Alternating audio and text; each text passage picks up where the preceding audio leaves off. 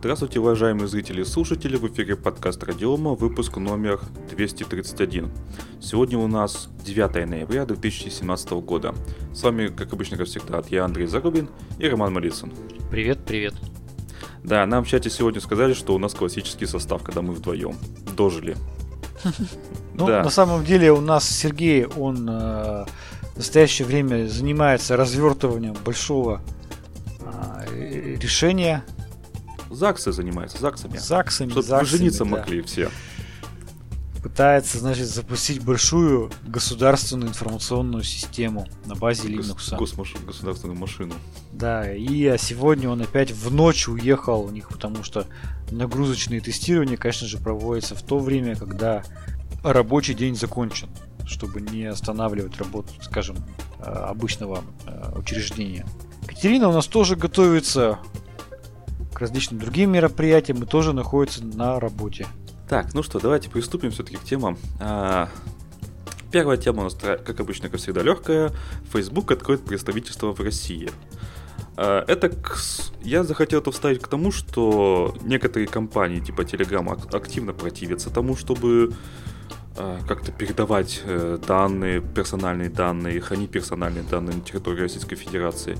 А кто-то, кто умеет считать деньги и кто зарабатывает, если он хочет зарабатывать, если они хотят зарабатывать, то открывают свое представительство, стоит, построят там или либо свой дата-центр, либо будут использовать чужой дата-центр и арендовать какое-то количество серверов. Соответственно, предполагается, ну как бы смотрите, тут по э, информации газеты «Известия» им рассказали несколько анонимных источников, то есть это не точно, но скорее всего. Вообще, кстати, у компании 35 международных офисов за пределами США, Пока не только российского. Ну, теперь вот еще российский будет, вероятно. Скорее всего. Э, за неисполнение, кстати, требования хранения персональных данных на территории РФ штраф до 500 тысяч рублей, что Фейсбуку, конечно, пофигу. А вот в случае повторного нарушения сервис будет заблокирован на территории Российской Федерации. Значит, Facebook для в России это седьмой по популярности сайт, а вообще в Фейсбуке уже 2 миллиарда, оказывается, пользователей. Я вот только, только вот из этой статьи узнал. То есть буквально совсем, наверное, 3-4 года назад мы обсуждали, что там будет, там уже сейчас миллиард. Теперь 2 миллиарда пользователей. Откуда они их взяли? В Китае же он заблокирован, я напоминаю, да? Угу. Да, ну в Индии не заблокирован. Правда, в Индии с интернетом, насколько я понимаю, не очень. Там больше популярны кнопочные телефоны, например.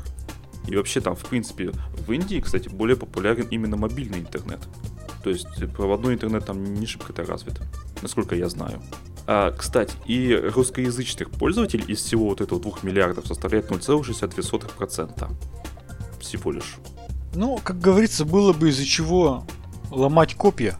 Ведь, э, понимаешь, пожалуйста, надо хранить данные в России. Будут они хранить данные в России. Ведь проблемы нету дополнительно скопировать еще куда-то. То есть у нас пока, я, насколько я понимаю, что э, не сильно кто-то сможет это все выяснить проверить. Из-за вот э, системы распределенной там балансировки, там нагрузки там и так далее. То есть, скорее всего, покажут вот сервера, вот на них лежат данные российских пользователей. При этом они могут еще храниться где-то там за рубежом, но этого никто не докажет и никто не проверит. Да, ну, скорее всего, просто, наверное, для начала хотя бы арендуют какое-то количество серверов. Может быть, даже вообще один поставят. Ну, да, поэтому, То, скорее туп, всего... Тупо хранить э, какой-то перс... Э, какие-то данные в текстовом виде, это же немного-то надо, вообще говоря. То есть начинается... Не очень большие. Да, какой-то определенный процесс диалога Фейсбука с российскими... С, россий... с российским государством. Да, ну, можно только это приветствовать, потому что скорее всего, будет меньше страданий и истерик по поводу блокировки соцсети. Хотя, в общем-то, как мы понимаем, наше государство, пожалуйста, он LinkedIn заблокировало, и, по-моему, даже никто не заметил. Ну, Потому LinkedIn, что, мягко говоря, не популярен был в России до этого. Знаешь, он популярен был в, определен... он в определенных кругах был очень популярен. Но они как бы в тоже не сильно, кругах, ну, да. не сильно переживают, они идут там через всякие эти анонимайзеры, там VPN, там Торы там, и так далее тоже совершенно спокойно им пользуются, но реально, вот я вот не заметил. Я им как не пользовался, так и не пользуюсь. Мне как-то ультрафиолетово. Ну что ж, хорошо, что Facebook постепенно заходит легально, официально в Россию. Это все здорово, потому так, что как минимум... Тут в чате меня пытаются подловить кнопочные телефоны и мобильный интернет. А вы таки не знаете? На современных кнопочных телефонах можно ходить в интернет. Внезапно. Да. Я подтверждаю. Я Вот как специалист по кнопочным телефонам могу это Да, подтвердить. Ро- Роман себе приобрел новый совершенно кнопочный телефон, современный, с мобильным интернетом. Пожалуйста. Там ну, есть то есть браузер. возможностью, возможностью. И вообще, Там кстати, есть- это уже давным-давно такая возможность есть. Давным-давно. Напоминаю. А, еще, кстати, хотелось бы немножко упомянуть из этой статьи интересную штуку, что ARPU, ну то есть сколько э, с каждого человека денег в, в среднем по миру, то есть со всех, ну если вообще усреднить, понятно, что в США будет побольше, в России и там в других странах будет поменьше. Так вот, в среднем 4,23 доллара в квартал. То есть, ну, гру- гру- грубо говоря, э, ну, 17 баксов э, в год с каждого пользователя, бесплатного пользователя. Вы бесплатно заходите в Facebook, а Facebook зарабатывает. Как-то же так. прекрасно. Это же прекрасно. Ну, короче говоря, все это здорово. Вот смотри, компания Twitter раньше написала письмо э, в Роскомнадзор с просьбой не блокировать их. Пожалуйста, не блокируйте нас. Компания планирует перенести персональные данные россиян к середине 2018 года. То есть Facebook, Twitter с удовольствием выполнят требования национального законодательства любого государства для того, чтобы продолжать там работать. Потому что если вот эти все сервисы, они будут упираться и говорить, что мы не будем соблюдать законода- национальное законодательство, в итоге это все приведет к тому, что они будут работать только в рамках США. И смысла в этом никакого не будет. Гораздо проще выполнить небольшие требования национального законодательства и работать по всему миру. По-моему, вполне пра- праг- прагматичная и нормальная позиция любого бизнеса. Нам в чате пишут, что Вилса- Вилсаком а, популярный хай-тек блогер. Ну, популярный, да, но хай-тек. Но он же об- об- об- об- обзирает гаджеты. Ну, слушайте, ну... Ладно, давайте не будем. Я скептически отношусь к этому выражению хай-тек блогер. Так, ну, наверное, все. Посмотрим, что будет с Телеграмом, да. У нас, как обычно, там хайпы всякие происходят. Пока что все заглохло, но наверняка что-то снова всплывет в ближайшее время. Помяните мое слово. Эх. Так, Давай дальше. следующая тема. Следующая тема, а, вообще очень интересная, такая забавная, она может быть а, носит такой некий оттенок конспирологии. Это ситуация с провайдером, европейским провайдером ОВХ, который э, буквально сегодня столкнулся с... Ну, ОВХ, э, давай OVH. VH, ОВХ. да. Да. а, Значит, э, сегодня значит, они столкнулись со сбоем. А, У них насчитывается 22 дата-центра. 22 д- дата-центра. А И э, размещают свои сайты 155 из 1000 крупнейших компаний Европы и 20 крупнейших компаний мира. А, Значит, всего там несколько миллионов сайтов хостится. И вот сегодня у них произошла очень интересная ситуация. Во-первых, сначала у них э, было обесточено три дата-центра. Затем те, те, те дата-центры, которые находились в Страсбурге. А затем еще 7 дата-центров оказались недоступны, но совершенно по другой причине, потому что перестала работать оптическая линия. Таким образом, эти две аварии произошли а, практически одновременно, но независимо друг от друга. Итак, мы, получается, у нас произошла какая-то случайность, в результате которой 10 дата-центров оказались недоступными по разным самым причинам. Вот э, я для меня эта ситуация, как всегда, казалась вообще нереальной. Потому что сейчас все знают, когда строится дата-центр, там применяется куча-куча технологий, да, повышающих его отказоустойчивость. Там есть дизель-генераторы, там Да. есть охлаждение, там есть дублирующие оптические линии. Но сейчас, чтобы вывести дата-центр из строя, ну я не знаю, что нужно сделать. Ну, прямая бомбежка. А я, я тебе расскажу, что надо сделать. Нужно на них натравить русских хакеров. Ну да. А, теперь, а здесь мы видим ситуацию, когда 10 дата-центров, в которых каждый из них в отдельности, насколько я понимаю, должен быть очень сильно отказоустойчивым, ну, вырубается. Я э, вот уже перед подкастом с Андреем обсуждали эту совершенно фантастическую историю. Понятно, что факапы бывают у всех. Ну, не Да. таких же размеров. Ну слушайте, ну а я тогда не понимаю, а на какой черт вообще вкладываться в отказоустойчивость дата-центра, если э, можно вырубить 10 дата-центров просто в течение часа. Посовершенно, это я, ну, я не представляю, как это, что это, почему происходит. Вот, Андрей, вот по-твоему, чем это можно объяснить вот в реальности? Ну, чисто теоретически можно, наверное, объяснить течением э, обстоятельств. То есть началось действительно с падения, э, ну, то, что там электричество вырубилось, хотя это дикость сама по себе. По идее, там должно быть два источника, ну, внешних источника электроэнергии, плюс э, два дизель-генератора. Два. То есть один резервный, я подчеркиваю. То есть уже как бы странно. Ну, допустим, что вырубилось действительно электричество, всякое бывает, там, не знаю, все что угодно. И солярку не завезли. Кстати, солярку не завезли. По-моему, у одного какого-то дата-центра я встречал такую новость, что да, действительно вырубилось электричество, а оказалось, что дизельный генератор тупо не завелся потом. Ну, когда после... То есть они его не, не, не, не проверяли, короче. Да, да, да. То есть, ну, стоит и стоит, что такого-то. Так вот. А потом, чисто теоретически, я допускаю, что резко выросла нагрузка на дата-центры, и сетевое оборудование не справилось вот с этими вот нагрузками. Ну вот смотри, они пишут, что у них не сработала аварийная система, которая должна была автоматически включить дизельный генератор. То есть аварийная система не сработала. А что касается нагрузки, мне кажется, ну подожди, они прямо пишут, что была перестала работать именно оптическая линия из-за ошибки в программном... Они говорят, что была причина ошибка в программном обеспечении. Из-за этой ошибки в программном обеспечении перестала работать оптическая линия. То есть это что, на каком-то коммутаторе, маршрутизаторе, да, там условно говоря, который обеспечивает тут там или на межсетевом ну, экране. Корневой концентратор про... есть обычно. Ну да, который, да, условно да. говоря, да, на нем что-то что произошло в ПО, то есть, грубо говоря. Который, кстати, там... наверняка циска. Ну, наверное. Было бы очень интересно узнать, да, какое сетевое оборудование там стоит, и из-за какой ошибки, из-за какой ошибки в программном обеспечении неожиданно перестала работать оптоволоконная линия, приведшая к недоступности 7 дата-центров. То есть я правильно понимаю, что 7 дата-центров запитаны через одну линию? Ну, я как бы я вот, ну вот, если буквально читать эту новость, я так это могу понять. Я не знаю. Ну, скорее всего, будет расследование, и может быть нас об этом оповестят, что там на самом деле случилось а может быть и нет. Но вообще, по идее, должны.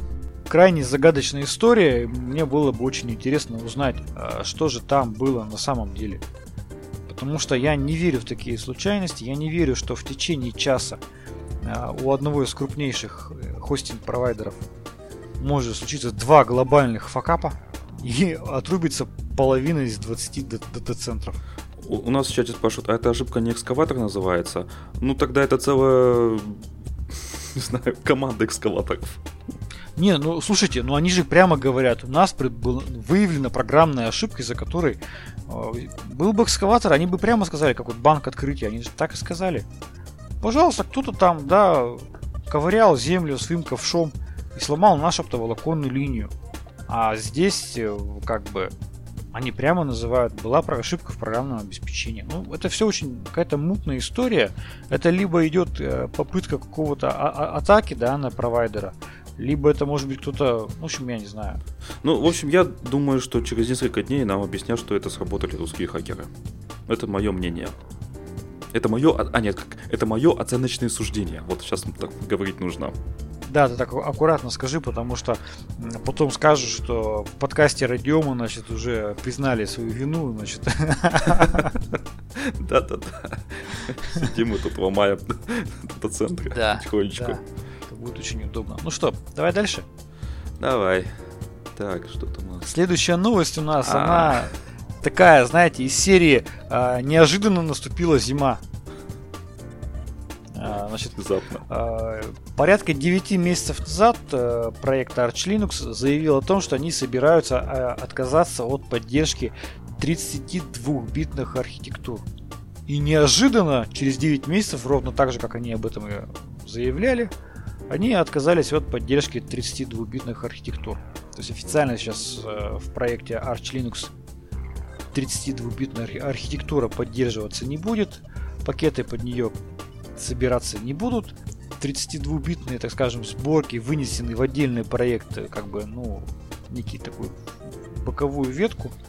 И, э, собственно, вот об этом новость.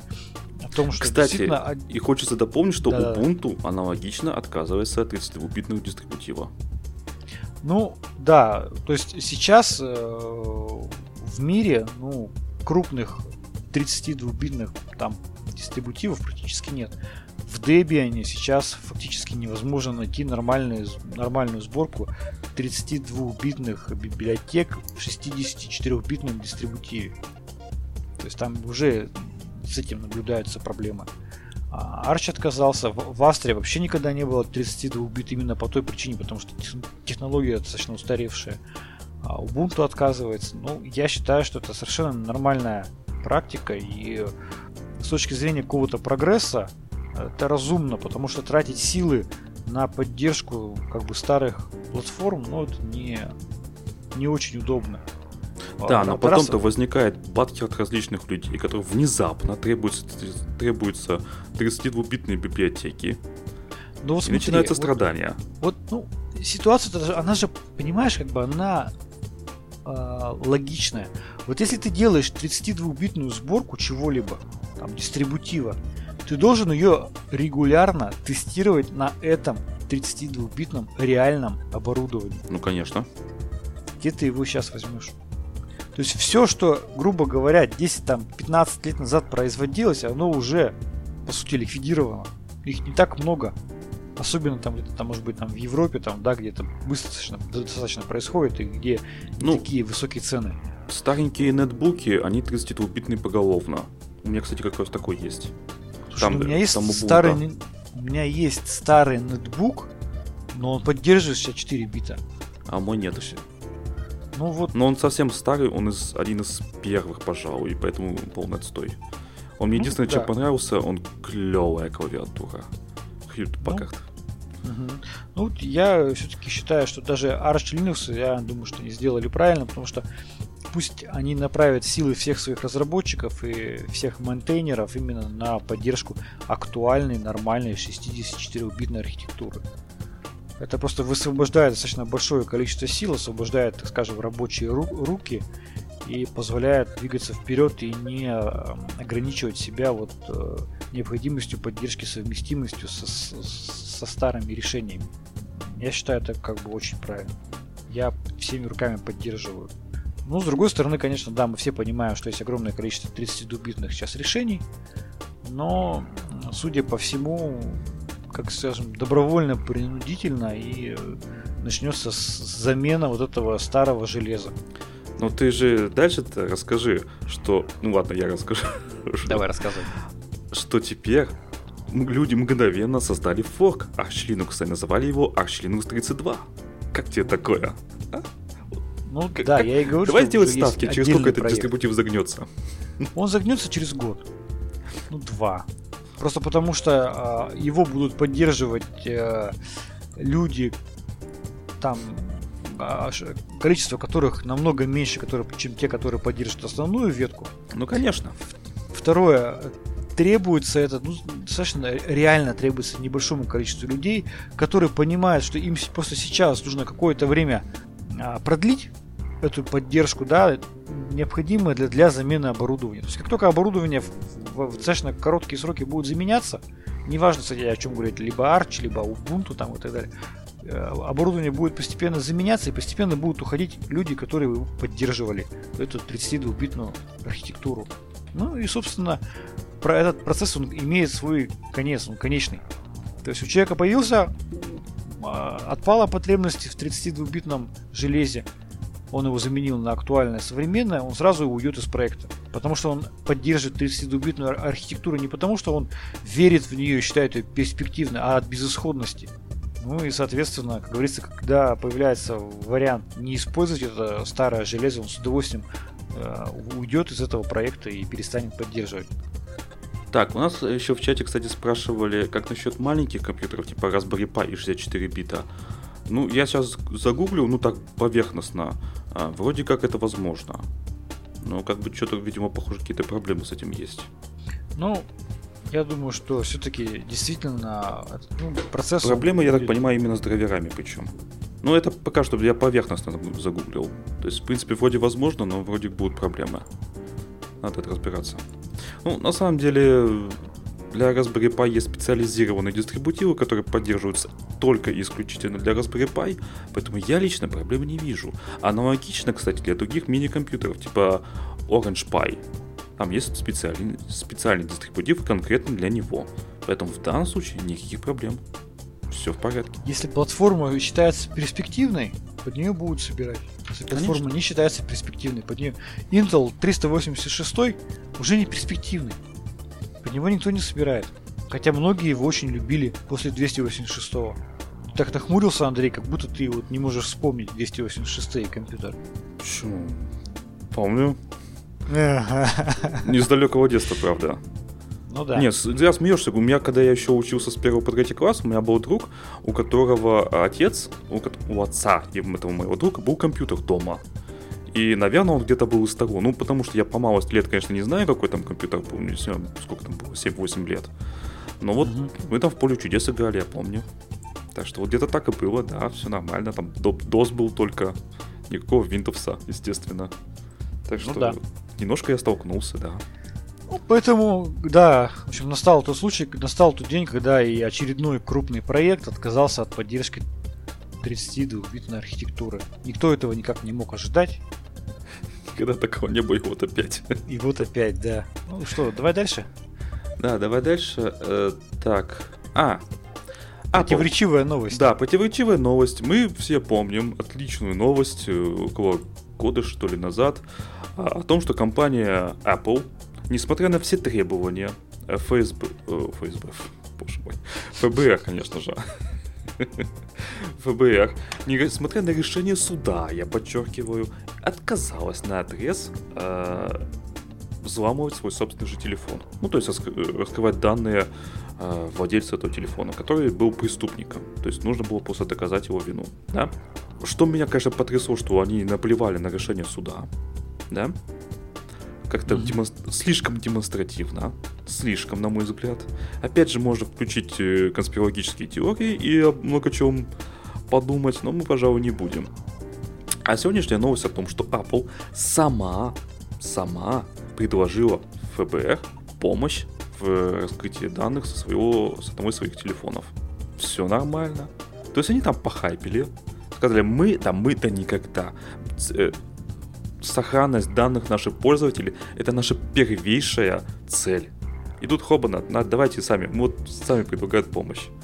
Нормально. Слушай, ну вот знаешь, я удивился этой новости. Я попробовал найти первый источник. Так, и что? А, Все первоисточники, а, там, как говорится, немножко не так. Так, ну-ка давай рассказывай. А, значит, в первоисточнике с э, пресс-секретарь Apple он а, сказал, что они сразу же обратились в ФБР с предложением проконсультировать сотрудников ФБР а, с тем, чтобы облегчить этим сотрудникам ФБР доступ к данным пользователя. Под, этим, под этой консультацией они полагали а, и подразумевали, точнее, следующий совет. Успеть приложить палец этого погибшего течение 48 часов к айфону для того, чтобы он успел разблокироваться. Но а, почему-то они пишут, а, сотрудники ФБР отказались от нашей помощи. И вот мы сейчас заявляем, дескать, публично, что мы планируем помочь ФБР. А помощь будет заключаться в следующем. В максимально быстром ответе на их запрос. Все, больше не сказано было ничего.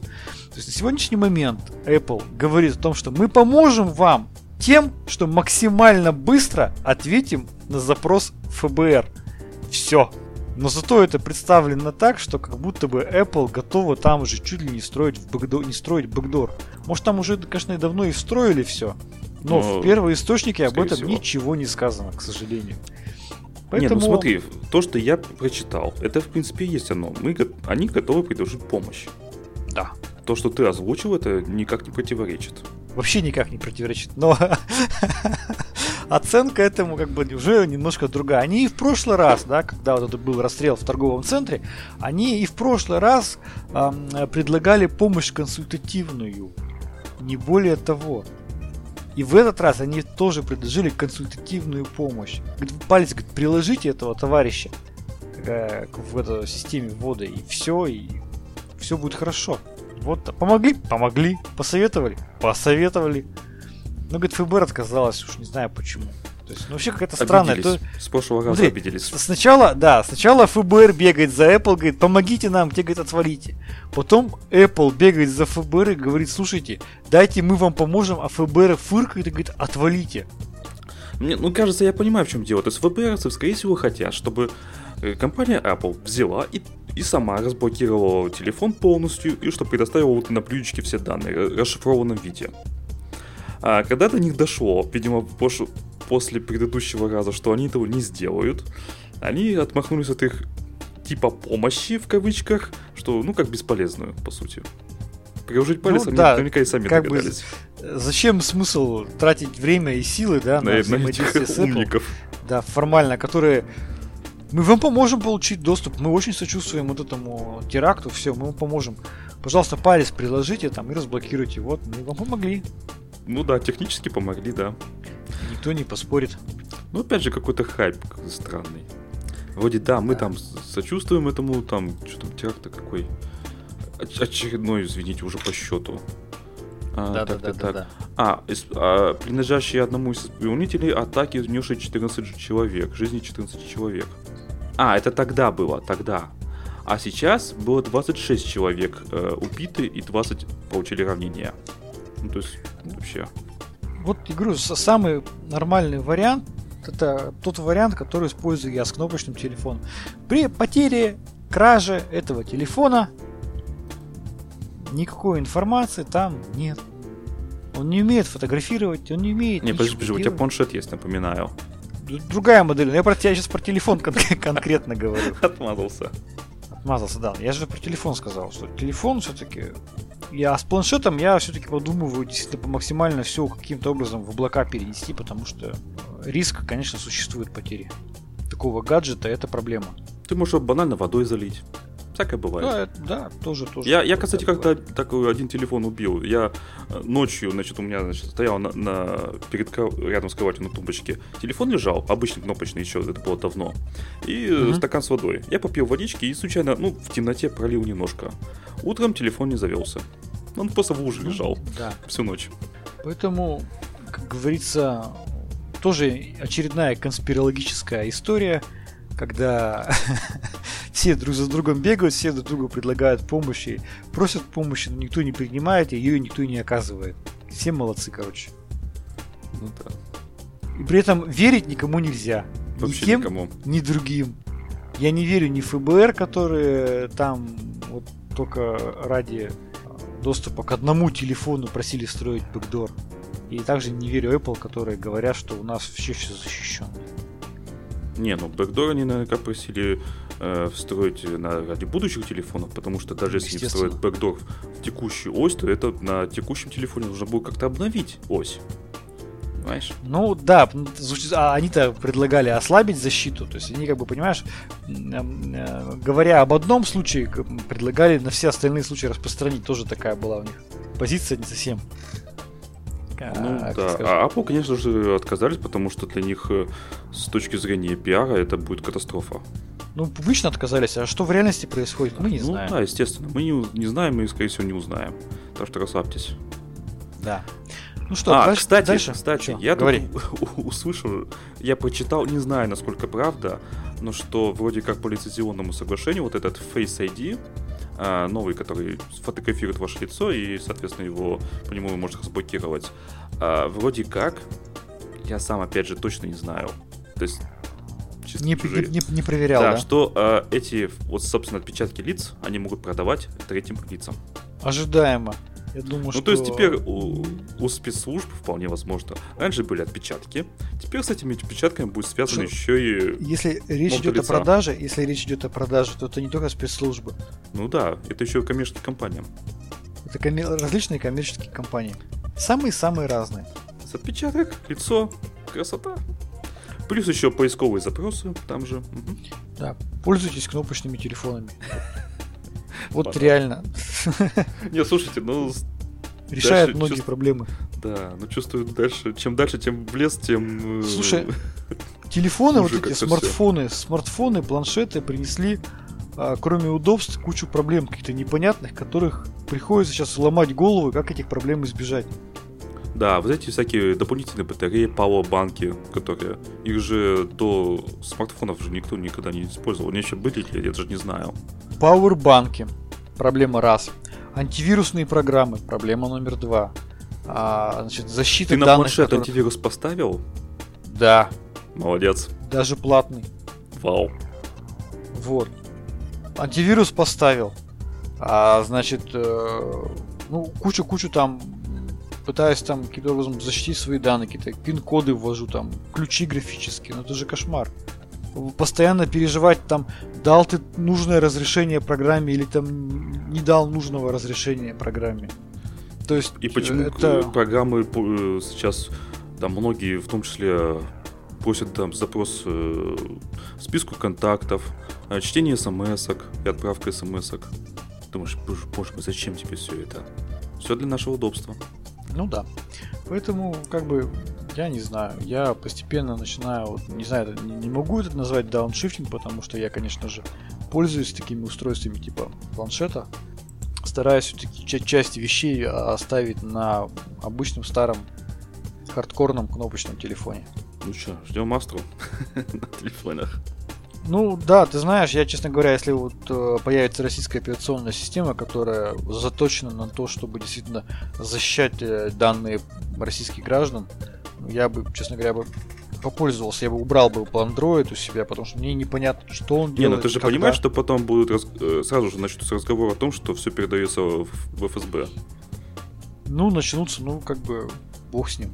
Мне непонятно, как бы, я, я не понимаю, что у меня происходит на Android. Просто не понимаю. Я вот понимаю, как работает Linux. Я могу посмотреть, что работает в Linux, как это работает. Я могу его переконфигурировать под себя. Что происходит в Android, я не понимаю. Так Ну что? аналогично, аналогично с Windows. И с Windows то же самое, да. Там, там Я по-моему, все предлагаю- еще хуже. Да. Вот мы только что рассказали о том, что в Windows все плохо. Да, в теперь про Linux давайте ужасно. поговорим. Теперь поругаем Linux. Как ни странно. Есть за что. Есть за что поругать, да. То есть, как, как говорится, мы никого здесь не выгораживаем, мы вот реально вот сейчас поругаем Linux. А, Помогает нам ругать э, наш партнер в ругании Linux, это лаборатория Касперского, которая сегодня опубликовала новость о том, что согласно опубликованному отчету лаборатории Касперского, по данным о DDoS-атаках за третий квартал этого года, мы понимаем, что DDoS-атаки совершаются при помощи ботнетов. Так вот, порядка 70% этих бот- ботнетов работают под управлением операционной системы Linux. То есть о чем это говорит?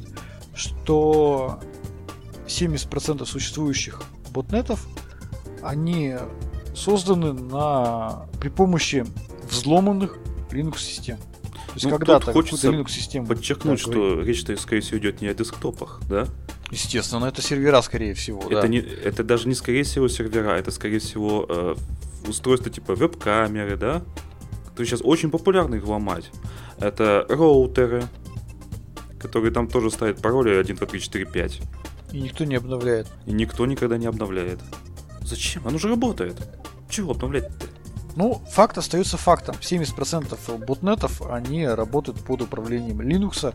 И Linux, который, казалось бы, устойчив к вирусному, вирусному заражению, да, ну, а оказался неустойчив вот к тем самым э, злополучным червям, которые автоматически сканируют все подсети, все интернет-адреса, ищут известные, понятные а, этому э, червю уязвимости в программном обеспечении и проникают в систему, там закрепляются и формируют э, ботнет. Так проблема же еще в том, что многие, э, в том числе коммерческие компании, свои, ну, для удобства, а, свои веб-камеры, IP, IP-камеры, не веб, конечно же, а, выставляют ну, интерфейсом наружу, в общий интернет, с белым еще и частенько IP-адресом, через какой-нибудь порт. Ну, типа Ну, давай удобно, так. чтобы там... Давай так уточним. Это делают не компании, а конкретные системные администрации. Для удобства и руководителя, ему было- который может чтобы из ему- своего э, подключиться отдых- э, со своего планшета. Это реальные истории вполне. Со своего планшета, айпада, А. то есть отдыхая, правильно. отдыхая где-то там на югах. Ло- логика здесь какая у такого руководителя? Да кому мы нужны? Именно. У нас нечего ломать. Да пусть Именно. ломают эту веб-камеру, пофигу. Я лично с Она- этим сталкивался. Да, эта веб-камера снимает какой-нибудь гараж пустой. IP-камера, Я- давайте будем точнее. IP-камера, да, IP-камера снимает какой-нибудь пустой гараж, и э, руко- руководитель говорит, да пусть ломают. Но проблема вся в том, что он тем самым создает, да, на базе своей IP-камеры кусочек маленького такого ботнета. Ну, конечно. Нет, я понимаю. Там, например, вот в той компании, что там осматривают? Там осматривают прилежащие территории, которые и так общедоступны, там любой мог пройти, там ничего, никаких закрытых территорий, ничего секретного нет. Я понимаю, что ему, в принципе, пофигу. Причем абсолютно. Мгм. Поэтому не существует как бы изламываемых систем. Есть у нас и Linux, которые подвержены э, многим угрозам. Есть Windows, да, Android. Чем сложнее, чем более обширна технология, тем она получает больше угроз для себя. Поэтому, ну, к сожалению, ну вот вопрос, как в камеру запихать червя. Ты понимаешь, как бы а, я а, в чатике вопрос, как в камеру запихать червя. Ситуация же простая. Значит, Там откручиваешь минимальная крышку. Суешь сервячка. Ну ладно, ладно, извиняюсь, не удержался. А, Дело в том, что э, там все равно минимальная операционная система работает. Минимальные какие-то утилиты там существуют. Добавить туда небольшую еще утилитку, которая просто будет делать одно. Она будет просто слать какой-нибудь пакет а, по какому-нибудь а, адрес. Это мини- мини-программа. Более того, э, есть э, некоторые прошивки там, да, которые там могут содержать в себе какую-нибудь там утилиту типа пинга или нетката там, да, который у можно подавляющего большинства, может быть, даже у всех есть веб-интерфейс, который обычно идет со стандартными паролями. У некоторых может быть даже открыть, открыт SSH. Я вполне это допускаю. еще раз говорю, понимаешь, по большому счету в, мне в ряде случаев не надо даже никакое программное обеспечение это заливать. Все уже есть в минимальном, так скажем, линуксовом наборе. Надо только зайти и правильно сконфигурировать это внутрь, в котором там есть программное обеспечение, так, чтобы оно просто в какой-то момент слало какие-то запросы на определенный адрес. Все. Мгм.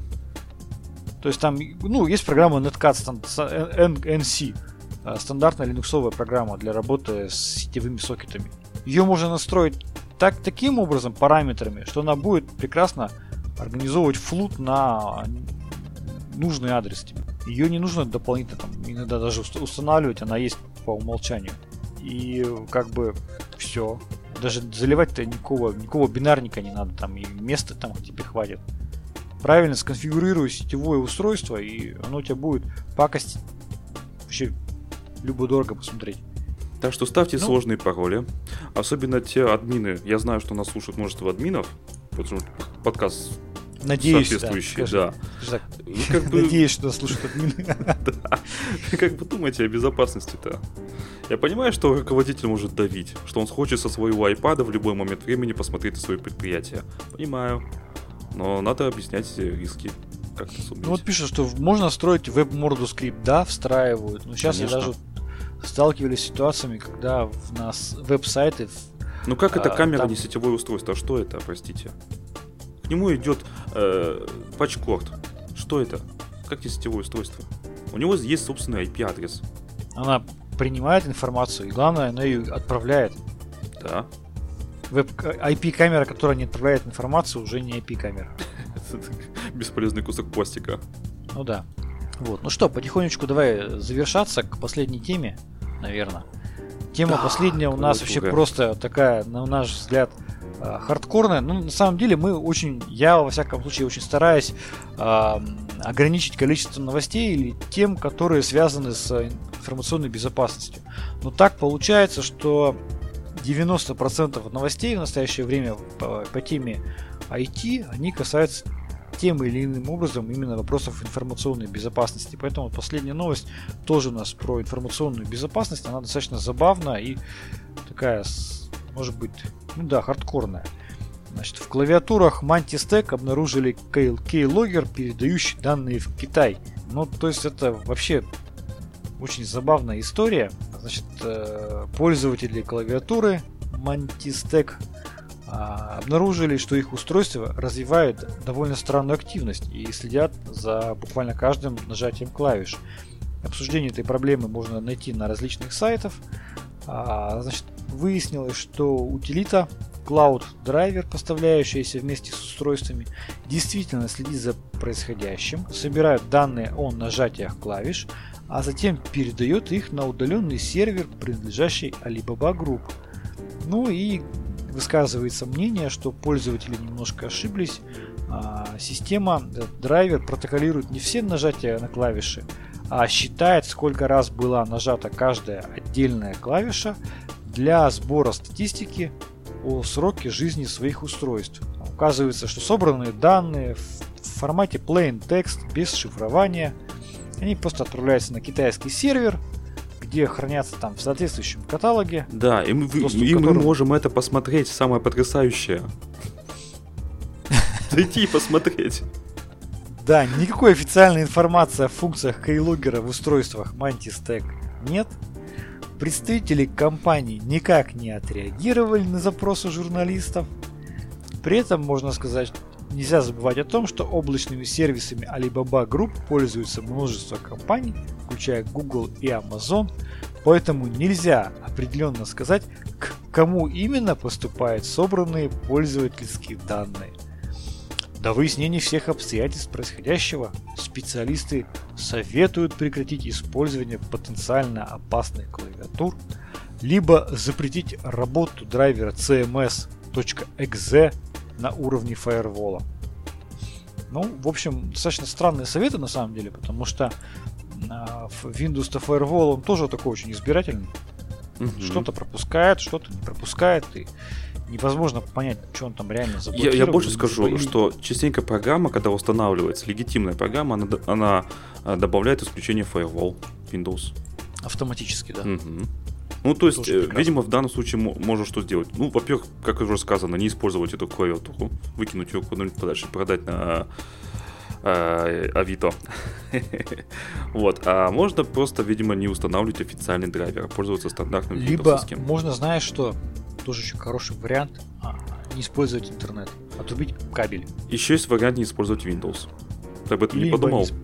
Ну да, потому что, видимо, в данном случае производитель, я думаю, что поленился и драйвер под Linux. Ну тоже который, написано cms.exe. Да, драйвер этот под Linux просто не собрал. Опять, вот опять Linux не совместим с Трояном. Ну что ты будешь делать? Ну да, но во всяком случае мы видим то, что а, все больше и больше разработчиков не гнушаются сбором практически любых данных о пользователях. А, причем их совершенно там может даже перестает беспокоить вопрос, так скажем, порядочности при этом. Они не отвечают Это все для нашего на запросы блага. журналистов. А, при этом люди, они как бы возмущаются, но не сильно. То есть это новость на один день. Ну да. То есть завтра об этом, то есть все уже с этим смирились, потому что привыкли там или так или иначе каждый день мы узнаем, что какая-то компания собирала новости с клавиатур, с утюгов, с чайников, с вибраторов. Я не говорю про Картрану там, да, и вот эти все технологии Microsoft, которые просто прямым текстом говорят, мы у вас собираем про вас практически все. Фей, вот ты вот в начале подкаста ты рассказал о Face ID. Mm-hmm. То есть вся наша информация, абсолютно вся, оказывается в доступе коммерческих компаний. Да, да, любители дать целевую рекламу или еще каким-то образом проанализировать наше поведение и впоследствии скорректировать свои действия, ориентируясь на наше поведение. Блин, да. И по поводу стороны, вот этой удобно. вот программулины, которая поставляется, ну, НАТО в чате поправляет, что это не драйвер, мол, это программа, входящая в состав пакетов, где в том числе есть драйвер. Вот так вот. Так вот, эта программа, а ее же можно наверняка и обновить удаленно как-то. То есть сам производитель выпустит обновление, она скачает это обновление. Сейчас же так делается в Windows. И все, и дальше будет уже, собственно, point текст, собственно, набранных э, сообщений, ну, то есть текста будет отправляться на сервер. Мы от этого не застрахованы Мод- вообще никак. модифицировать, да, модифицировать программу, которая уже собирает, э, дос, имеет доступ к нажатиям всех клавиш, таким образом, чтобы она стала кейлогером и собирать эти Конечно. нажатия а, просто в другом порядке. Я больше скажу, э, возможно, этим заинтересовались уже злоумышленники и выпустят троян, нацеленный специально на эти клавиатуры. Слушайте, ну так это просто целое поле для злоупотреблений создает подобные механизмы, подобные действия. Но мы еще раз говорю, мы понимаем, что теперь эту технологию может практически освоить любой. Ну, в общем, да. Любой производитель, просто может быть некоторых, некоторых еще не поймали, некоторые это делают, может быть маскируют там трафик а, в, в периоды, например, а, обновлений каких-нибудь или еще что-нибудь. Когда у нас Microsoft Windows обновляется, сколько у нас адресов она запрашивает? Да до хрена адресов, причем адреса меняются. Отследить, куда там что идет, непонятно. Включая в это же время кей- кейлогер, который будет пакеты данных отправлять. Маленькие. Хорошо там заархивированные, заш- зашифрованные. И никто ничего не заметит. И никто ничего не докажет. Раз в неделю идет обновление, поток данных идет большой, все очень. Поэтому я не удивлюсь, если многие наши устройства за нами немножко подсматривают. Все чаще я вижу новости о том, что э, люди, э, вот мы обсуждали тоже в прошлом подкасте, да, уже боятся разговаривать перед своими мобильными устройствами, потому что они сразу начинают давать контекстную рекламу и так далее. Ну, конечно. К чему это все может а привести, ты вот тебе скажи, ты вот думаешь? в, в- в Да. комнаты там защищенные, там, ну там, где вот какие-то секретные совещания, там же запрещается сходить с телефонами, да? Просто даже входить. Конечно. Я вот на некоторых объектах бываю, там очень просто. Там на входе стоят ящики металлические с ключами. Вот Металлические, берешь что экранировали. металлические. Там не суть, там понимаешь, ты даже в здание не зашел еще по большому счету. Пофиг они какие. Ты туда кладешь свои мобильные все устройства, ты туда кладешь флешки, то есть всю. Но Флешка же, по идее, не, она же не электрическая, там нет электричества. Ты Ха! создаешь А что, в флешку Да. нельзя встроить маленький фотоаппарат? Или Можно, там поэтому да, поэтому да, ты задаешь все, что имеет какой-то намек на электронику. Закрываешь на этот ключик, обычный ключик, и ключик кладешь себе в карман. И после этого ты заходишь в здание, в само здание. Там тебя ведут по кабинетам, вы спокойно а- а разговариваете. обыск есть? Ну, то есть, может быть, я что-то спрятал. Ну там рамка стоит, рамка А, стоит, рамка. Рамка, да. А, а если как в шпионских фильмах в пряжку меня что-то встроил? Ну, слушай, я, конечно, не встраивал, я просто выкладывал, э, ну, как бы вопрос такой, смысл там нечто было припрятать. Вот, и уж не знаю, как это про- происходит, проверка, перепроверка, но все, телефон сдаешь, э, флешки сдаешь, всю электронику сдаешь. Причем проверяют сумки, то есть я на одном из предприятий там прям проверяют сумки, у меня- была проблема, у меня было изделие, плата, которую нужно было показывать заказчику. То есть я ее должен, должен был пронести, вот там заказчик отдельно а, выписывали пропуск на пронос конкретной платы, потому что она являлась как бы образцом. Мгм. Так что Тут Мало ли в Реально? процессор что встроил. А то сейчас Ну же, да. кстати, да, мы, по-моему, не рассказывали, да, что в процессорах Intel теперь э, есть операционная система Minix. Внутри процессора есть операционка. Клево. А еще, кстати, внутри сим-карты есть тоже операционная система. ну все, теперь туда надо червя засунуть и Ну, не, сделать серьезно, ботнет из Нет, понятно, сим-карт. что в сим-карту, скорее всего, там ничего не сделать, потому что там э, наверняка не перезаписываемое э, самое Мгм. ПЗУ. И оно маленькое очень. Это понятно, скорее всего. Но сам факт. А процессоры сейчас очень здорово, там же есть прошивка, прошивка обновляется, ее можно скачать, обновить, тем самым изменив программное обеспечение, которое встроено в ваш прекрасный красивый процессор. Именно. Что мешает выпустить троян, который меняет эту прошивку?